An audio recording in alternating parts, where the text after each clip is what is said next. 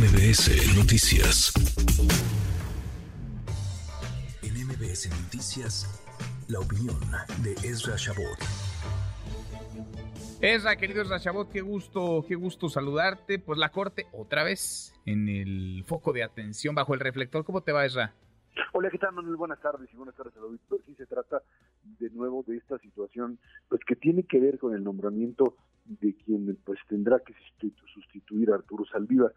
Y esto pues vuelve a caer en estas eh, zonas en donde el presidente de la República en este discurso maniqueo, en este discurso de buenos y malos de, de la FIL conservadora contra el mundo progresista, hacen lo mismo, eh, envían una terna, ya lo habíamos platicado en un momento, en donde quizá el punto más duro, no sé si es el más duro honestamente, pero me parece que pues, la consejera jurídica, la presidenta, la señora Ríos, no puede ser al mismo tiempo eh, una candidata, la ley se lo impide porque es una funcionaria del Poder Ejecutivo.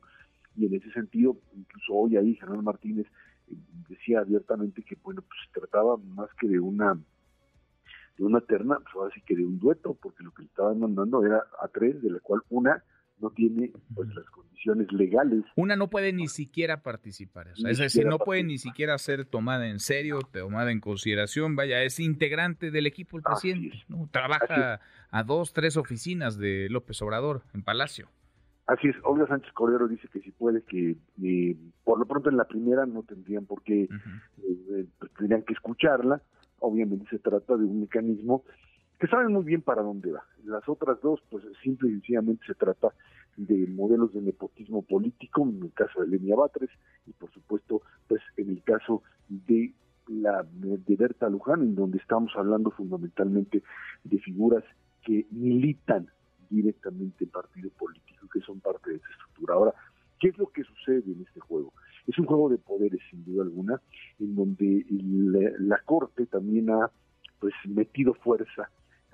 Pérez Dayán le viene a plantear en otro ámbito, no específicamente en esto, la idea de que pues el presidente del Senado podría ser destituido porque pues si no nombra a los eh, consejeros del INAI y no obedece, pues está violando flagrantemente la ley y puede ser destituido.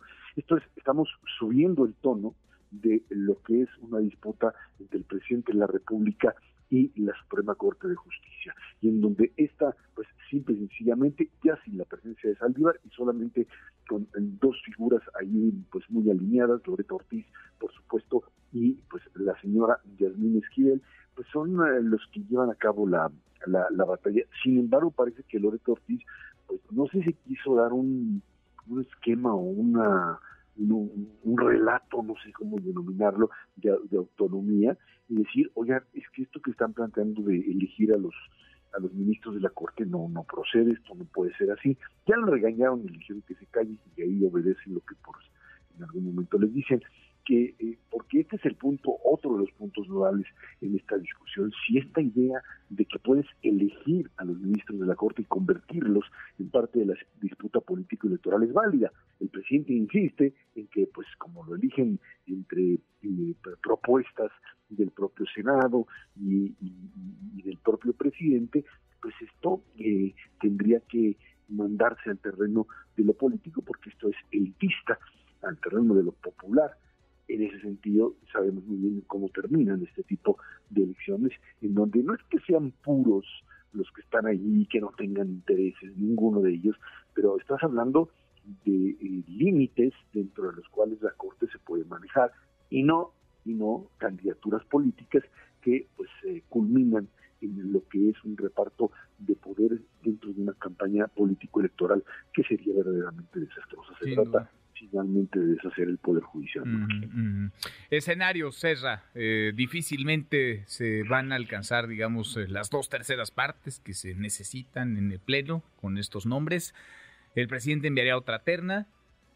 Si de nuevo no se alcanzan las dos terceras partes, el presidente designa, pone a quien quiere, a quien quiera. Así es, así es, a menos que por supuesto se le pueda designar a alguien que y eso es toda una bronca todavía legal, imagínate que se monte el machote de que la, pues, eh, doctor, licenciada Ríos, no sé qué sea, pues eh, es la buena, que pues eh, ella finalmente después de dos tandas decide imponerla, esto terminaría generando un conflicto incluso de eh, un recurso de inconstitucionalidad por ese tipo de nombramiento. Y creo que eh, no va por ahí. Eh, en todo caso, estaría pues llegando a la última parte de esta confrontación con una militante política, cualquiera de las dos, u otra más, que se tenga la certeza de que le va a obedecer. Ya ves que pues ahí Margarita Ríos Farjat, pues no, y, tampoco eh, González Alcántara, que fueron nombrados o propuestos por el presidente, tendrán pues simplemente demostrando que tienen autonomía frente al poder presidencial. Hoy quiere garantizar que ese tercer voto que le dejó ahí libre salida pues simple y sencillamente sea un voto sobre el cual tengan control. Por eso habla de militancia política, algo que además generaría en la Corte esta idea de dos grandes bloques, el bloque, digamos, profesional autónomo y el bloque político, en donde estarían quien pusiera el propio presidente, más por supuesto Esquivel y Loreta Ortiz, en algo que te habla, pues sí, de un debilitamiento enorme del Poder Judicial en el país. Pues sí, están bajo fuego, arrinconados ahora, vamos a ver cómo salen de esa de esa esquina y tendrían, lo hemos platicado en otras ocasiones, tendrían que dar muchos elementos también, ¿no? Para que la gente, para que los ciudadanos genuinamente pues se metieran el cuerpo por ellos, les defendieran. Es decir, necesitamos tener todos como sociedad,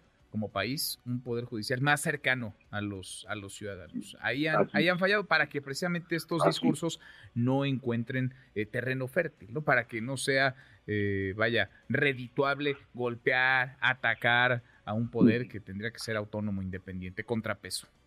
Es cierto, Manuel, lo que es que en cualquier lugar del mundo la Suprema Corte de Justicia es un elemento elitista, sin duda alguna. hablando ahora sí que los de hasta mero arriba, pero yo sí te, estoy de acuerdo contigo en el que pues la Suprema Corte si, si quiere encontrar mayores todavía elementos de defensa en la sociedad tiene que encontrar mecanismos de comunicación que no sean solamente discursos jurídicos que los especialistas entienden pero la población no tiene ni siquiera la mínima idea de qué están hablando. Sin duda.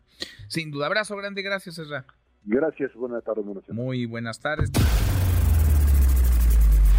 Redes sociales para que siga en contacto: Twitter, Facebook y TikTok. M. López San Martín.